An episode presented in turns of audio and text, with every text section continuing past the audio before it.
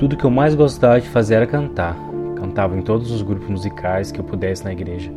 Não importava o dia nem a hora, eu estava lá. Se alguém não pudesse comparecer em algum culto, era para mim que ligavam, para tampar o buraco. Afinal, eu nunca dizia não. Tudo que eu fazia era feito com muita entrega, dedicação, verdade. Bom, nesse último quesito nem tanto, eu sempre me sentia condenado.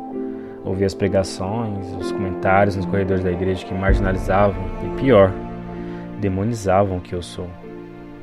Pensei, relutei, mas decidi contar toda a verdade para o meu líder, que também era meu amigo, sobre tudo o que eu sentia e quem eu era não satisfeito, no mesmo dia, fui conversar com o pastor, contei tudo. Ele me recebeu de uma forma tão amável, me abraçou, me chamou de filho e disse que me amava, bem diferente dos sermões que eu ouvia aos domingos.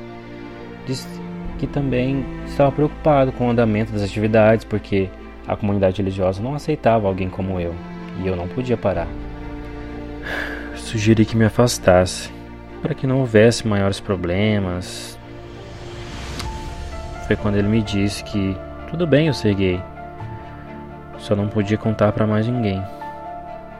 Achei bonita a atitude dele. Só não entendi muito bem se estava preocupado comigo ou com as atividades da igreja.